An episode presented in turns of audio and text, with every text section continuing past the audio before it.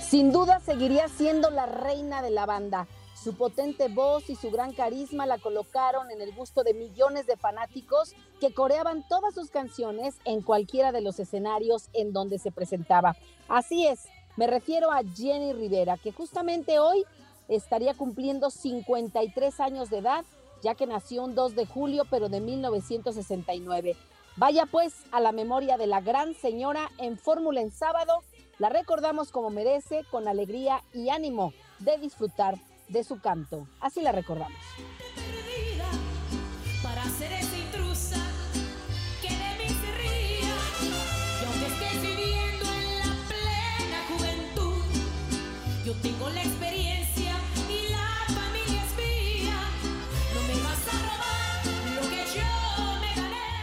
Y así arrancamos Fórmula en sábado porque la noticia no descansa. Muy buenas tardes, les saluda Raquel Flores y todo el equipo que hace posible este espacio de noticias sábado con sábado de las 6 a las 7 de la noche, de las 10 y- de las 18 a las de las 10, de- perdón usted, de las 18 a las 19 horas. Estamos abriendo la conversación aquí en Grupo Fórmula y arrancamos con un resumen informativo. Abogados del imputado Jesús Hernández Alcocer, quien es acusado de asesinar a su esposa, la cantante Irma Lidia, en un restaurante en el sur de la Ciudad de México, van a presentar una denuncia formal en contra de una tercera persona de quien señalan fue el supuesto culpable de la muerte de la cantante. Petróleos Mexicanos invertirá 1.500 millones de dólares para reactivar el yacimiento de gas La Cach, localizado frente a las costas de Veracruz. En Nuevo León, la tercera auto- autopsia al cuerpo de Devani Escobar concluyó este sábado. Hoy, los restos serán regresados al Panteón en Galeana para la inhumación. En Puebla, dos sujetos fueron vinculados a proceso como presuntos responsables del ataque sexual y asesinato a una menor de cuatro años. En Santa María, Jalisco, desaparecen cuatro policías. Se informa que la patrulla en que viajaban, los elementos fue localizada calcinada sobre la carretera que conduce desde este municipio al de Quitupán. En la Ciudad de México, una explosión eh, se registró este sábado en el piso 8 de un edificio de 15 niveles en el centro histórico que ha dejado tres lesionados y 270 desalojados. Y comentarle que hoy murió la, actriz Susana Dos Amantes, mamá de Paulina Rubio, a los 74 años de edad. Murió en un hospital en Miami. Y en el mundo, en Texas, el conductor del tráiler que no sabía que el aire acondicionado había dejado de funcionar, según documentos de la Corte Federal, fue la razón por la cual 53 migrantes murieron en esta unidad.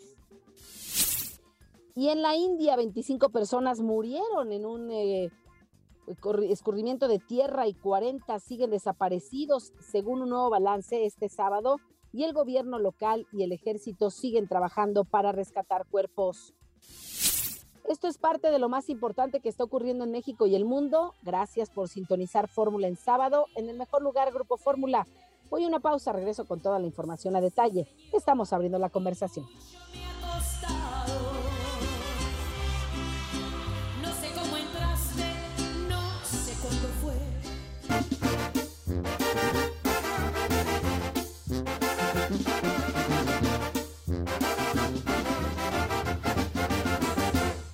Lo mejor que te puedo desear es que te vaya mal. Y lo peor que tú puedas hacer es querer regresar. Lo mejor de tu vida fui yo, no lo puedes negar. Y lo peor de mi vida eres tú, hoy me acabo de enterar.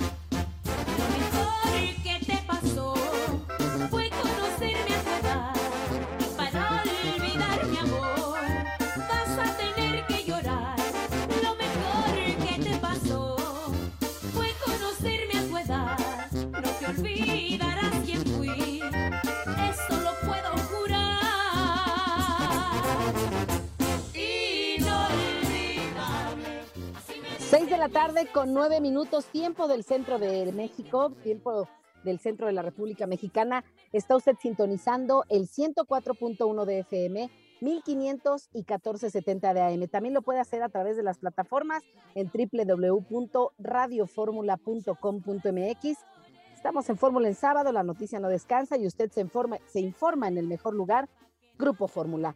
Y mire, como cada sábado, las preguntas que hacemos para que usted nos dé su opinión en torno al quehacer nacional, a la política, a lo que nos concierne a todos como mexicanos. Hoy tiene que ver con la inauguración de la refinería Dos Bocas allá en Tabasco. Luego de que ayer el presidente López Obrador llevara a cabo el cortor de listón de otra de sus obras insignia, la refinería Dos Bocas, eh, quiero preguntarle a usted qué piensa y si cree que gracias a esta refinería se podrá lograr la autosuficiencia energética en el país, como lo ha prometido el presidente López Obrador, para evitar que paguemos más caro los combustibles, para que sea nuestra propia gasolina, que el petróleo se produzca aquí.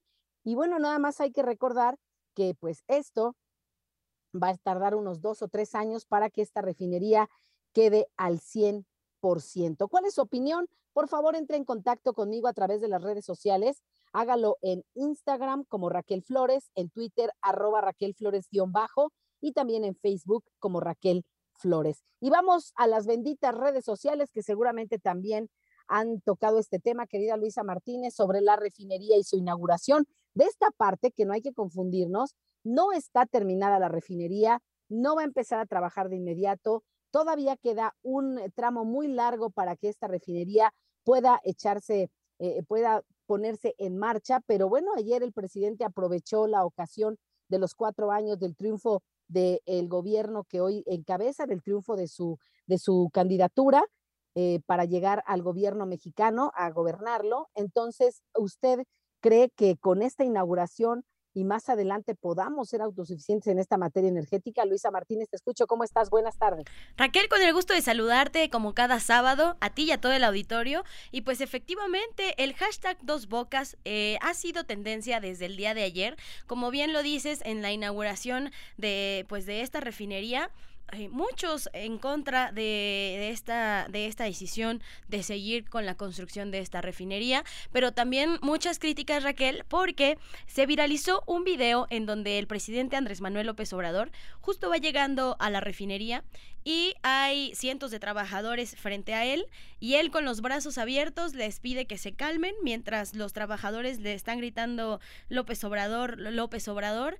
Eh, y pues bueno, esto se volvió viral, fue muy criticado porque justamente eh, la leyenda con la, que, con la que aparece este video es todo un rockstar Andrés Manuel López Obrador, pero pues bueno, también eh, muchos critican que esta refinería pues no, no va a funcionar así como no lo está funcionando el aeropuerto Felipe Ángeles y justamente con estas, con estas dos menciones, el hashtag fracaso presidencial nuevamente se hace presente en las redes sociales porque pues bueno, cabe recordar que pues este aeropuerto tiene muy pocos vuelos, eh, incluso muchas aerolíneas extranjeras ya no están saliendo desde, desde el Felipe Ángeles y lo mismo piensan que va a pasar con la refinería Dos Bocas, que no está terminada y que justamente la secretaria de Energía Rocío le dijo que todavía falta, que todavía faltan eh, dos este, eh, traves que van a venir del extranjero y dio explicaciones. Sin embargo, los cibernautas,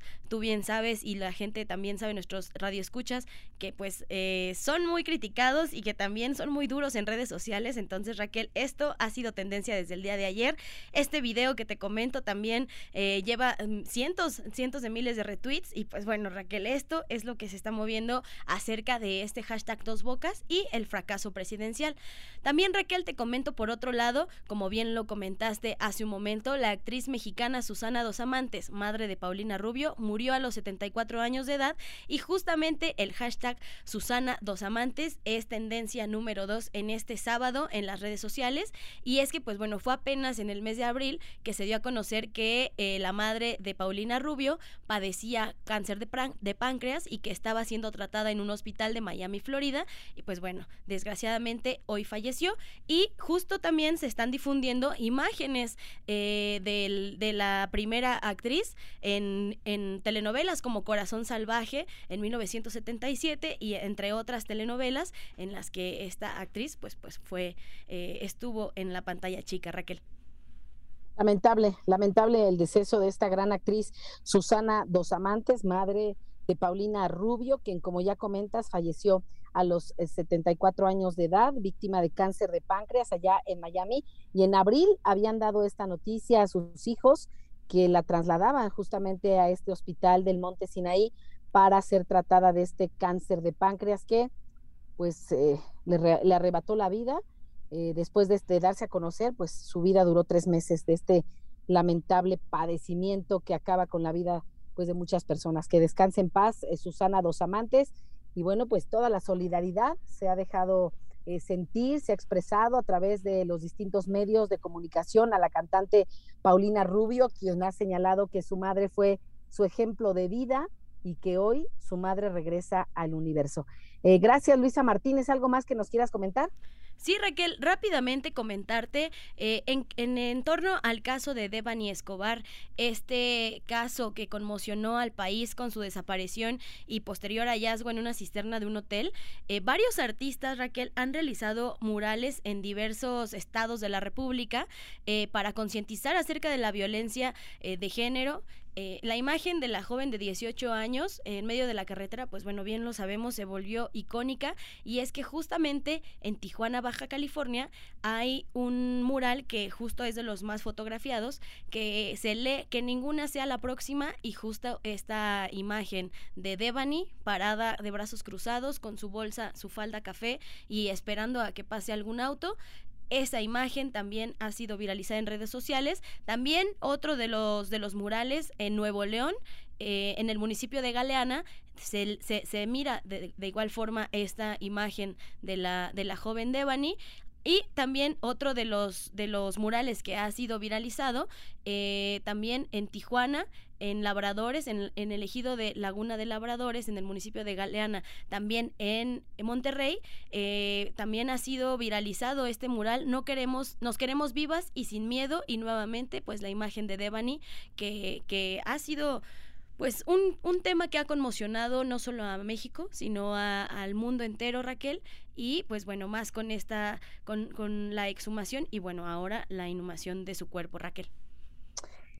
Pues así las cosas, el trabajo que ha realizado por su parte de manera independiente el papá de la joven Devani, eh, este profesor que no ha descansado desde el primer momento en el que desapareció su hija y posteriormente cuando se dio a conocer la muerte y las condiciones o el porqué de este tipo de muerte de su hija. Bueno, lo que había dicho la fiscalía, él no se quedó conforme y ha hecho un trabajo de forma independiente para llegar a la verdad y a esclarecer eh, los, la verdad en torno a la muerte de su joven hija eh, Devani. Pues te agradezco mucho, Luisa Martínez. Te escuchamos más adelante en la agenda del día, de la semana. Así es, Raquel. Muchísimas gracias. Hasta la próxima.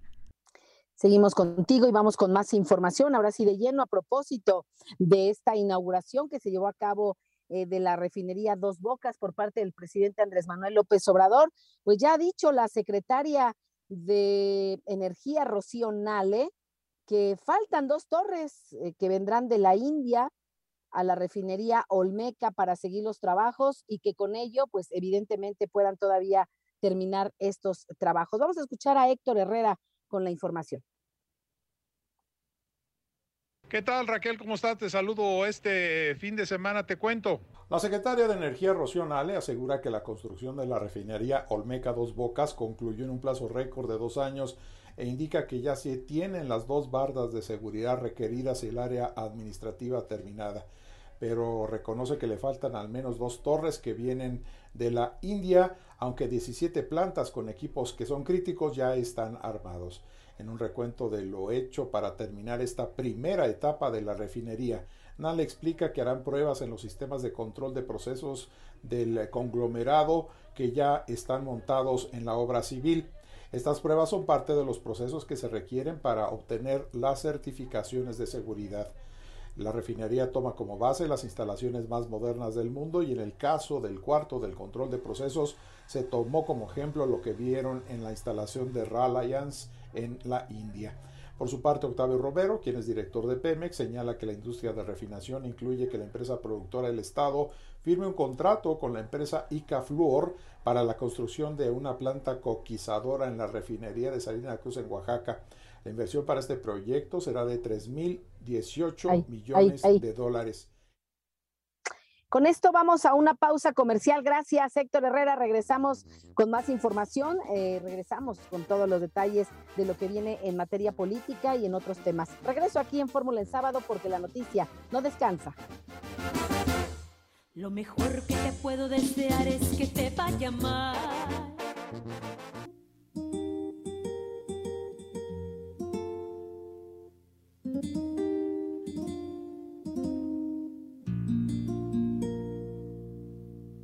Acabé dos cartones, tomé tequila montones y el olvido no ha llegado.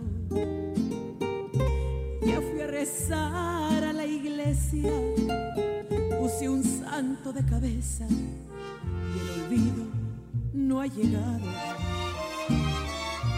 Ya tuve nuevos amores, ya destrocé corazones olvido no ha llegado. Olvido tan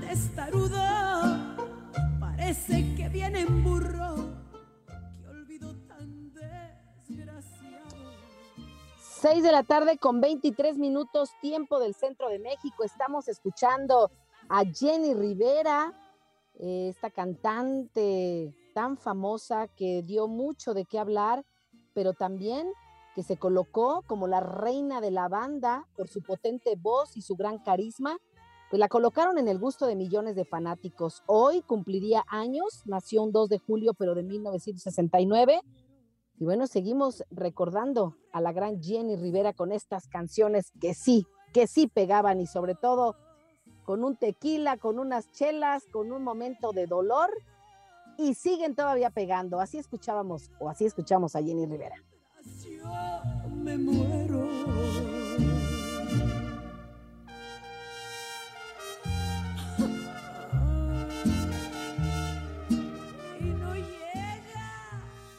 Y vamos con más información. Nos trasladamos hasta Chilpancingo, en Guerrero, donde el asedio militar y ataque a la policía ciudadana del municipio de Markelia el pasado martes, donde hubo detenidos, heridos y se habla de un muerto, este ordenado por el coronel Marco Lucio González Rodríguez, comandante del 48 Batallón de Infantería de Cruz Grande, rompe y traiciona la política de pacificación de abrazos, no balazos del presidente López Obrador, afirmó la Unión de Pueblos y Organizaciones del Estado de Guerrero, quien denuncia la estrategia militar del caballo de Troya del 28 de junio y mediante la inauguración en el Palacio Municipal de la exposición fotográfica Ejército y Fuerza Aérea más cerca de ti, que sirvió de camuflaje, dicen, para sitiar la Costa Chica, violentando los derechos humanos de los pobladores y la paz social. Y es que el verdadero objetivo, de acuerdo con esta unión, eh, del injustificado operativo militar, acusaron los integrantes de estos pueblos que era el de atacar a la Policía Ciudadana de Markelia y detener al comandante Chucho como una venganza personal del coronel Marco Lucio González Rodríguez en su cruento enfrentamiento donde los autodefensas de esta unión de pueblos solo utilizaron palos y piedras, por lo que varios de sus integrantes resultaron heridos y se habla de un muerto. Ante ello, la reacción de la sociedad civil no se hizo esperar en apoyo a la Unión de Pueblos, reconocida y legalmente constituida desde hace más de 20 años, por lo que transportistas y comerciantes bloquearon los accesos a Acapulco y la Costa Chica en demanda de la liberación de los policías ciudadanos y la intervención de la Comisión Nacional de los Derechos Humanos. Además de desobedecer la política presidencial, el coronel de infantería, diplomado de Estado Mayor, Marco Lucio González Rodríguez, tira los acuerdos de la Mesa de Construcción de Paz para Guerrero y el compromiso de pacificación la gobernadora Evelyn Salgado, que también ha manifestado este compromiso, quien el pasado 21 de mayo aseguró que habrá diálogo y más diálogo con los grupos civiles armados que operan en varias partes del estado como policías comunitarias, porque siempre dijo vamos a buscar que prevalezca un clima de paz. Lo que está ocurriendo en Guerrero, pero también lo que ha ocurrido o lo que ocurre en otros estados de la República, donde se ven los niveles de inseguridad, pues de manera, de manera impresionante y de una manera, pues que se está cada vez viendo más violenta y que ha crecido aún más. Ahí la información. Y vamos a otra información que tiene que ver con los migrantes, también la historia y la vida de, estas, de estos hombres y mujeres, niños que tienen que salir de sus países de origen a buscar un mejor mundo, una mejor vida. Y esto ocurrido en días pasados en el tráiler de estos migrantes rescatados en Texas, los cuales siguen hospitalizados y Jenny Valencia nos tiene el detalle de cómo se encuentra la salud de estos 11 eh, hospitalizados tras esta tragedia. Jenny, te escuchamos. Muy buenas tardes.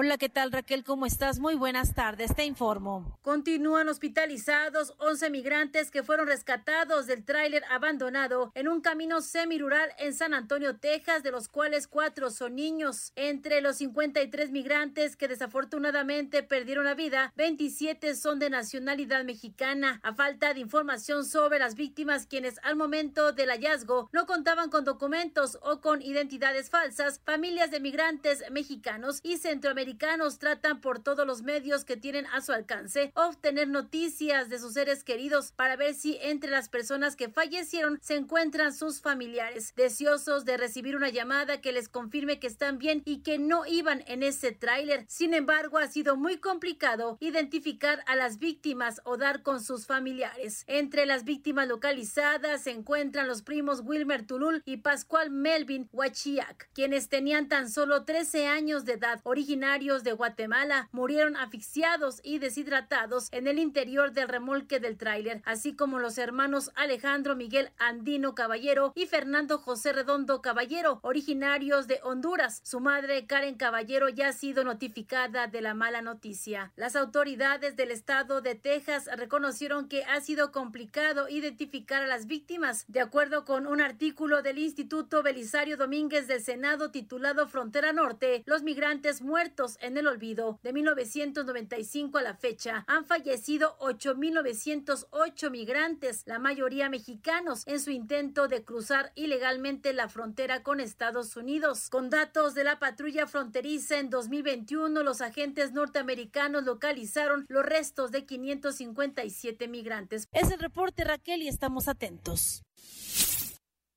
Muchas gracias a Jenny Valencia y vamos con otra información. Eh, mire, sindicatos de México y Estados Unidos firmaron un convenio de colaboración para la defensa de los derechos laborales de la comunidad latinoamericana que vive en los Estados Unidos. La Confederación Internacional de Organizaciones y Asociaciones Sindicales de los Estados Unidos Mexicanos reafirmó los lazos de hermandad con la Federación Estadounidense del Trabajo y Congreso de Organizaciones Industriales, la mayor central obrera de los Estados Unidos y Canadá. Durante un evento realizado en el municipio de Teotihuacán, José Neri Ortega Blancas, quien es secretario general del CIO ASEUM, sostuvo que los acercamientos buscan crear condiciones que permitan mejores beneficios hacia sus agremiados que laboran en México con ayuda de experiencias y apoyo de organismos de la Unión Americana. Vamos a escuchar cómo lo dijo. El principal objetivo que tenemos nosotros como líderes es buscar beneficios hacia los trabajadores y si tanto nosotros tenemos con nacionales en, Estados Unidos como aquí tenemos problemas en México, es buscar algunos acuerdos y alternativas que sean beneficio hacia todos los, trabajadores, que son los que confían en nosotros. José Neri Ortega Blanca, secretario general de esta Confederación Internacional de Organizaciones y Asociaciones Sindicales de los Estados Unidos Mexicanos, reconoció que en nuestro país existe una gran cantidad de actos de corrupción con la entrega de contratos de protección o también llamados contratos blancos, los cuales deben modificar para que los trabajadores puedan negociar por cuenta mejoras a sus condiciones laborales. José Neri destacó que en menos de un año más de 650 mil trabajadores han aceptado sumarse a la confederación que encabeza, la cual tiene presencia ya en 25 estados de la República crecimiento que ha permitido recibir la confianza de la Federación Estadounidense del Trabajo más importante en el país. En tanto, Ramón Becerra, quien es asesor y representante de asuntos políticos de la Federación Estadounidense, reconoció la importancia de estrechar lazos en México para mejorar las condiciones laborales de los trabajadores debido a que el 80% de la comunidad latinoamericana que vive en Estados Unidos es de origen mexicano, además de que es pues desafortunadamente la más explotada. Así, así las cosas de lo que eh, pues está ocurriendo. Y mire usted, el audio, el audio que escuchamos fue de José Neto Ortega, quien habló justamente de esta necesidad y reconocimiento de los trabajadores y lo que viven día con día en sus áreas laborales. Y vamos con más, vamos con más información. Nos vamos hasta Monterrey con mi compañero José Rojas, eh, César Rojas, perdón usted. Y es que hubo ya la tercera autopsia, autopsia al cuerpo de Devani Escobar. Concluyó hoy y vamos a escuchar qué fue lo que pasó. César, te escuchamos. Muy buenas tardes Raquel, ¿qué tal? Gusto en saludarte. Así es, finalmente el día de ayer se realizó la exhumación del cuerpo de la joven Devani Escobar en el municipio de Galena, Nuevo León. Recordemos que esta joven desapareció el pasado 9 de abril tras acudir a una fiesta en el municipio de Escobedo y 12 días después su cuerpo fue localizado en una cisterna ubicado al interior de un motel y hasta el momento se desconocen las causas de su fallecimiento. Fue el padre de Devani Mario Escobar quien pidió ayuda a la federación y solicitó este proceso de exhumación, de sacar el cuerpo, para revisar el resultado de la investigación estatal, dejando pues en tela de duda la indagatoria realizada. Hay un grupo de expertos forenses llegó la mañana del viernes al Panteón Municipal de Galeana, en la comunidad Laguna de Labradores, ubicado al sur de nuestro estado, a 249 kilómetros de distancia del área metropolitana. Todo esto obviamente luego de ser otorgado el permiso por un juez de control estatal. Ahí se dieron cita a expertos forenses estatales, nacionales e incluso un perito internacional de Guatemala. Fue hasta poco después de las 10 de la mañana que los peritos, acompañados de una unidad del servicio médico forense y una funeraria privada, iniciaron el proceso de extracción del cuerpo de esta joven estudiante de leyes. Fue pasado ya el mediodía que la exhumación fue consumada y tras las maniobras de sustraer el ataúd, fue subido a una unidad del servicio médico forense que lo trasladó al anfiteatro del Hospital Universitario aquí en Monterrey. Y bueno, durante la tarde de este sábado ya concluyeron las pruebas científicas y trasladan de regreso en estos momentos el cuerpo de Devani al Panteón Municipal de Galeana. Se prevé que los resultados de la nueva autopsia estén listos en unas 72 horas y de esta manera saber cómo fue que murió realmente esta joven, Devani Escobar. Este es mi reporte, Raquel. Regresamos contigo. Muy buenas tardes.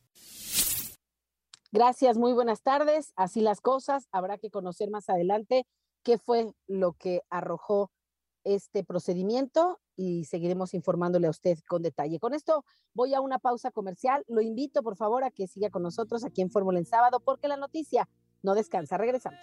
Dos cartones, tequila montones y el olvido no ha llegado ya fui a rezar a la iglesia, puse un santo de cabeza y el olvido no ha llegado. Ya tuve nuevos amores, ya destrocé corazones y el olvido no ha llegado. Qué olvido tan testarudo,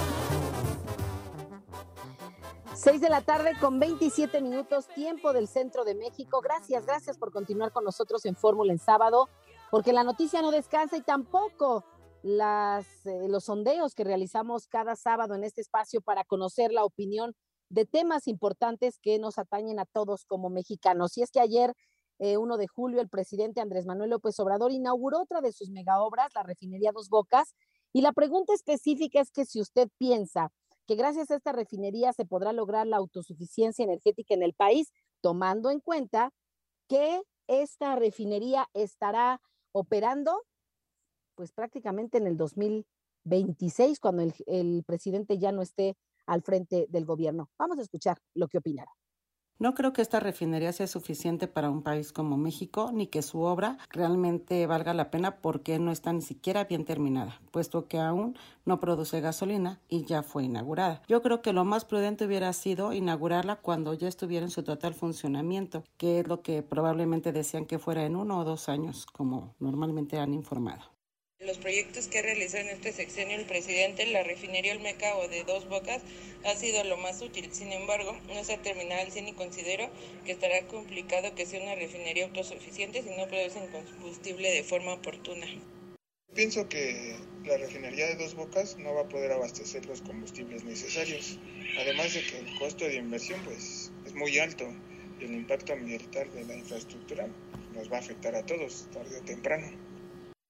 No lo creo porque somos un país que consume mucho combustible y aunque esté esta refinería no se va a dar basto. Tenemos o ya compraron la de Estados Unidos y aún así tampoco. Y aunque haya más refinerías no alcanzaría para abastecer a todo el país. Entonces, pues sí puede ser un gran logro, pero no va a ser suficiente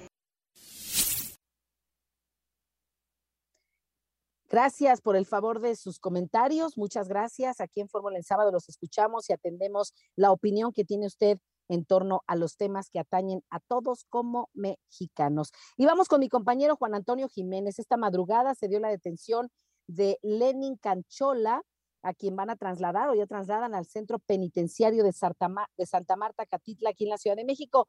La detención se dio en Nuevo León, luego del trabajo coordinado que realizaron tanto la Secretaría de Seguridad Ciudadana de la capital del país como el trabajo que realizaron allá en Nuevo León. Este hombre acusado de pertenecer a bandas criminales y uno de los objetivos más importantes de detención para el gobierno que encabeza la jefa de gobierno, Claudia Sheinbaum. Vamos a escuchar lo que ocurre. Juan Antonio Jiménez, te escuchamos. Gracias, Raquel. Elementos de la Secretaría de Seguridad Ciudadana trasladaron a Lenin Canchola Martínez, presunto líder del grupo delictivo Los Malcriados 3AD, a la capital del país luego de que fuera detenido este viernes en Nuevo León. Lenin Canchola, también conocido como el Carnal, el Señor de la L o el General, fue trasladado a la Ciudad de México durante la madrugada de este sábado y presentado ante la autoridad que lo requiere en el centro penitenciario de Santa Marta. Al menos 12 vehículos custodiaron la unidad blindada conocida como Rino que trasladó a Lenin desde el aeropuerto de Toluca hasta el penal de Santa Marta, a Catitla. Fue poco antes de las 7 de la mañana que ingresó a dicho reclusorio. Como se recordará, Canchola fue detenido en Monterrey derivado de trabajos de inteligencia e investigación de la Secretaría de Seguridad Ciudadana en Nuevo León. Es parte de una fracción afín a la Unión Tepito, asentado en las alcaldías Coajimalpa, Álvaro Obregón y Magdalena Contreras. Asimismo, es señalado de invadir predios y realizar extorsiones, así como de la venta y distribución de drogas en grandes cantidades, ordenar diversos homicidios y secuestros de grupos rivales para tomar control en la capital del país. Este criminal inició su carrera delictiva como parte de una célula conocida como los Claudios, donde era el responsable de invasiones de predios y extorsiones a comerciantes y locatarios. Luego fundó su propio grupo de choque conocido como los Canchola y además después siguió con los malcriados, tercera acción destructiva. Lenin Canchola cuenta con dos órdenes de aprehensión por dos delitos de secuestro agravado y asociación y una más por homicidio. Raquel, el reporte. Muchas gracias, gracias Juan Antonio Jiménez por la información. Sí, la jefa de gobierno de la Ciudad de México, Claudia Sheinbaum, reconoció el trabajo estratégico que realizaron la Secretaría de Seguridad Ciudadana, que dejó como resultado esta captura de este hombre tan buscado y uno de los importantes objetivos para detener dijo que era una, es una gran detención por parte de la Secretaría de Seguridad Ciudadana y la Fiscalía General de Justicia. Hay que decirle a la población que fue una investigación muy larga, que tenía muchos años, que se estaba buscando. Finalmente fue detenido en Monterrey, Nuevo León, y es una persona que es un generador de violencia, sobre todo en la parte poniente de la Ciudad de México. Y vamos con otros temas. Ahora tienen que ver con eh, situaciones y cuestiones electorales, que usted sabe, aquí platicamos cada 15 días para ponernos al tanto de lo que viene en materia electoral y muy importante conocer como ciudadanos, porque al final nosotros tenemos una participación también importante y activa para designar a nuestros gobernantes. Y está en la línea telefónica y le agradezco a Isaac Arteaga Cano, director de comunicación y análisis informativo del Instituto Nacional Electoral. Y es que del 28 al 30 de junio viene un importante eh, foro regional de la Cumbre de la Democracia Electoral. ¿No es así, querido Isaac Arteaga? ¿Cómo estás? Buenas tardes. Querida Raquel, ¿cómo estás? Buena tarde a ti también, buena tarde al auditorio. En efecto, querida Raquel, eh, se llevó a cabo el foro regional eh, de cara a la cumbre electoral que se realizará en México precisamente en el mes de septiembre. Son cinco foros regionales. El primero ya se llevó a cabo, el foro europeo, se llevó a cabo el foro latinoamericano y se va a realizar en los próximos meses, julio-agosto, los otros tres foros, uno correspondiente a Asia, otro de África y otro de Medio Oriente y el norte de África. ¿Cuál es el objetivo de estos foros, Raquel? Es reflexionar un poco sobre el papel de la, como su nombre le indica, de la democracia electoral, no solo en México, sino en el mundo. ¿Cuáles son los retos y cuáles son las posibilidades que tiene hoy el, el ámbito electoral en un contexto de constante transformación, de una eh, presencia inusitada, por ejemplo, de las redes sociales, de los posicionamientos de actores políticos y de gobierno frente a los órganos electorales, acciones de descalificación que ocurren en espacios, por ejemplo, Raquel, como Brasil o como ocurre hoy en El Salvador, y también cómo, al final de cuentas, lo, la profesionalización del ámbito electoral ha permitido a lo largo de, las últimas décadas, particularmente en, en América, una, un tránsito pacífico entre quienes buscan el poder público. Entonces, estos son los temas que se reflexionaron, Raquel, están a disposición del, del, público en general en, la, en el portal, en el espacio de YouTube del Instituto, eh, todas las conferencias de, de, estos tres últimos días y, bueno, invitaciones a que las puedan revisar y hay elementos importantes e interesantes sobre los cuales se puede analizar el tema. Y segura estoy que se compartieron experiencias de cada uno de los participantes, de los países participantes, en torno a la democracia electoral, a cómo se trabaja en cada uno de los países y bueno, cuáles son los retos, ¿no? Que vienen en esta materia, eh, principalmente en México, donde pues ha sido un tanto atacado eh, eh, el máximo órgano electoral, bueno, nuestro órgano electoral, el INE, y cómo les fue en este tema, es decir, el Instituto Nacional Electoral comparte experiencias con otros países cuando vienen incluso procesos electorales, ¿no? Absolutamente, Raquel. Fue muy rico el intercambio de información, eh, de, de, ideas también, y también de acciones que se están desarrollando. Por ejemplo, Brasil ha tomado una, una posición sumamente importante en el contexto de la desinformación, del combate a la desinformación, eh, cómo se han desarrollado procesos en otros países, por ejemplo, como Colombia, para poder realizar procesamientos de información, otros espacios también cómo han transitado hacia la urna electrónica. Y creo que aquí es importante señalar que la, hay una eh, digamos, variación importante en el reconocimiento de las autoridades electorales. En Centroamérica hay institutos o espacios electorales bastante deteriorados y recientemente, por ejemplo, la encuesta de GEAISA eh, nos da al Instituto Nacional Electoral una, un reconocimiento del 60 y, entre el 60 y 70%, lo cual es bastante alto y bastante aceptable, pero refleja un poco que el, el INE, a, a, diferencia de otros órganos electorales, Raquel, pues tiene un montón de servicios más, ¿no? Por ejemplo, la, la provisión de, de lo que es hoy el, el método, el espacio de identificación nacional oficial, que es la credencial para votar con fotografía. Y finalmente en este tema que tiene que ver con la participación ciudadana, también se expuso que hay eh, cierta apatía por estos temas eh, por parte de la ciudadanía, un desencanto de la democracia que se traduce en esta apatía y que esto es peligroso porque los discursos populistas y autoritarios avanzan aprovechando esta apatía ciudadana para evitar que puedan tener esta mayor participación. ¿Cómo, cómo miraron esto? Mira, Raquel, creo que hay dos vertientes, la democracia en su, en su vertiente electoral y la democracia como el, el, el sistema de gobierno que debe generar resultados para, para toda la población, beneficios para toda la población en materia político-social y, y, y el desarrollo económico, evidentemente, el des, la desafección con la democracia pareciera que estar mucho más orientada hacia este último espacio a cómo han venido desarrollándose las políticas públicas y cómo pareciera que estas políticas a lo largo y ancho del continente americano, como ocurre en este caso, pareciera no resolver los problemas y las necesidades que tiene la población. La desafacción, entonces, por la democracia viene derivada en este análisis que se está haciendo, que se hizo en, en los últimos días, precisamente de los resultados en el ejercicio del gobierno. Bueno, pues eh, interesante y exitoso este encuentro, pero pasando a otro tema y finalmente, querido Isaac, el Consejo General del INE designó a nueve consejeras y consejeros electorales en siete organismos públicos locales. Platícanos qué impacto tiene esto y, y por qué nos debe interesar a los, a los ciudadanos. Mira, el sistema electoral en México eh, tiene dos niveles, el nacional, que es el que está en el ámbito de responsabilidad del INE, pero también el estatal que está en el espacio de responsabilidad de lo que se la ley llama órganos públicos locales, que son los institutos electorales de las distintas entidades federativas.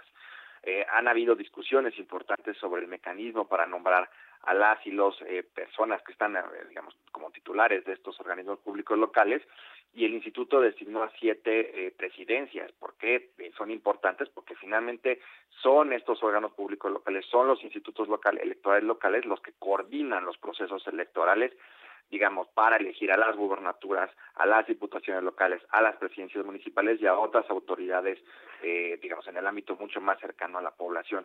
Y son importantes porque este es un esquema eh, federalista el que tiene establecido el sistema político mexicano hoy en materia electoral y es importante también que pues estas designaciones van, van a ser relevantes porque ya prácticamente, Raquel, estaremos en, en un breve tiempo, al menos, por ejemplo, en la elección eh, de la, la, gubernatura del Estado de México y se, eligió, se eligió precisamente a la presidencia del Instituto Electoral de esa entidad federativa. Entonces, es un mecanismo de completo que antes estaba en manos de los partidos políticos de los gobiernos locales y hoy recae, por definición de la reforma de 2014, en manos del Instituto. Pues ahí la importancia de tomar en cuenta estos temas y la asignación de estos, eh, designación de estos consejeros y consejeras electorales en estos siete organismos públicos locales. Querido Isaac Artea Cano, te agradezco mucho, como siempre, que nos hables en torno al trabajo que se realiza en materia electoral en nuestro país a través del Instituto Nacional Electoral. Te mando un fuerte abrazo, cuídate, gracias. Otro de vuelta, buena tarde a ti y al auditorio. Gracias a Isaac Artea Cano, director de comunicación y análisis informativo del Instituto Nacional Electoral. ¿Alguien ha visto a Ecoman? Me reyerven las hierbas. Ecoman, el defensor del medio ambiente. Hola Raquel.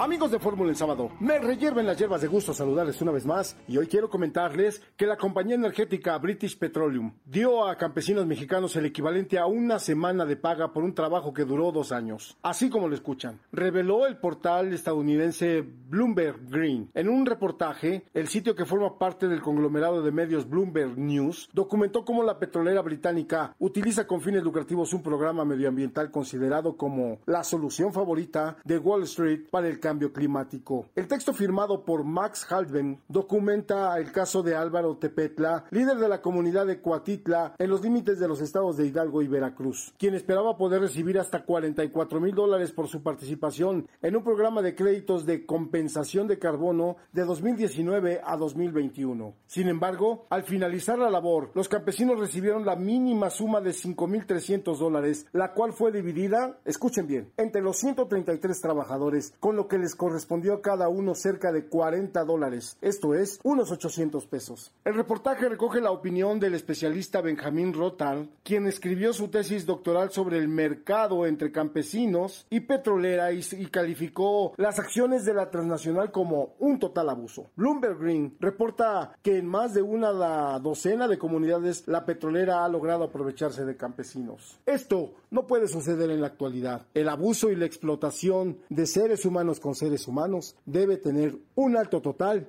y un castigo ejemplar. No olvides hacerme llegar tus comentarios y sugerencias por Twitter a arroba Ecoman Defensor y por Facebook a Ecoman. El planeta tiene voz y en Fórmula el sábado lo hacemos escuchar. Y te recuerdo que si quieres formar parte de mi ejército, quiere, cuida y respeta el medio ambiente. Hasta la próxima. Gracias a Ecoman, el defensor del medio ambiente, y con esto pasamos a conocer la agenda política de la semana por iniciar con Luisa Martínez. Te escuchamos. Y por si estaba con el pendiente, esta es la agenda de la semana. El próximo lunes, 4 de julio, a las 5 de la tarde, la Suprema Corte de Justicia de la Nación realizará la firma de convenio entre el Poder Judicial de la Federación y el Gobierno del Estado de Oaxaca por una justicia más cercana a las personas indígenas.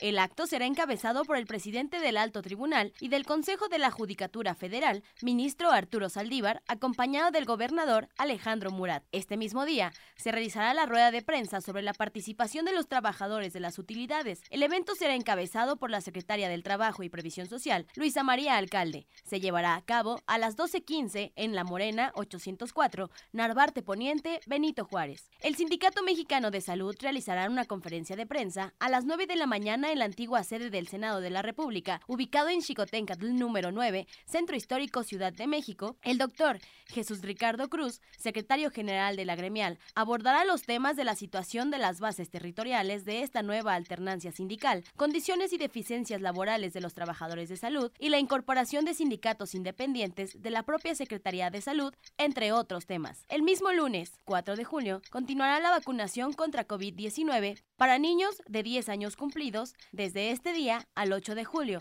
y rezagados de 11 años, conforme a la letra inicial de su apellido y bajo el siguiente calendario, de la A a la C el lunes 4 de julio, de la D a la G el martes 5, de la H a la M el miércoles 6 de julio, de la N a la R el jueves 7 de julio, de la S a la Z el viernes 8 de julio. El próximo 5 de julio, el Instituto Nacional Electoral realizará la sesión extraordinaria urgente de carácter privada de la Comisión de Quejas y Denuncias. Hasta aquí, la agenda de la semana. Para Fórmula en Sábado, Luisa Martínez.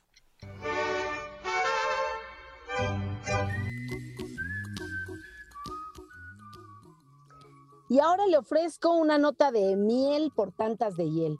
La capital de Austria, Viena, volvió de hacer primer lugar en la clasificación de las ciudades más agradables del mundo, como ocurrió en 2018 y 2019, según la clasificación de The Economist, publicada en días pasados, en la que Kiev, capital de Ucrania, enfrentada al ataque ruso, quedó excluida y Moscú, capital de Rusia, baja de posición.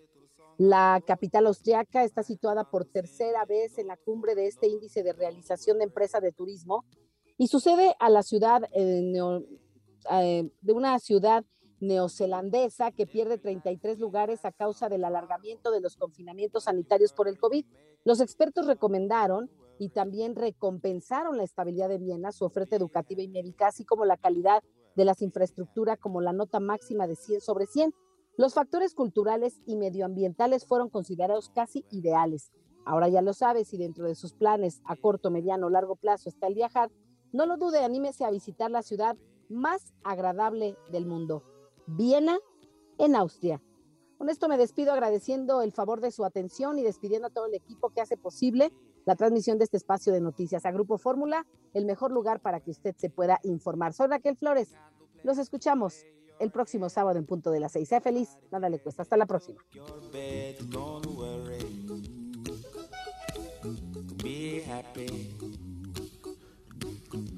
The landlord say your rent is late. He may have to litigate. Don't worry. Be happy. Look at me.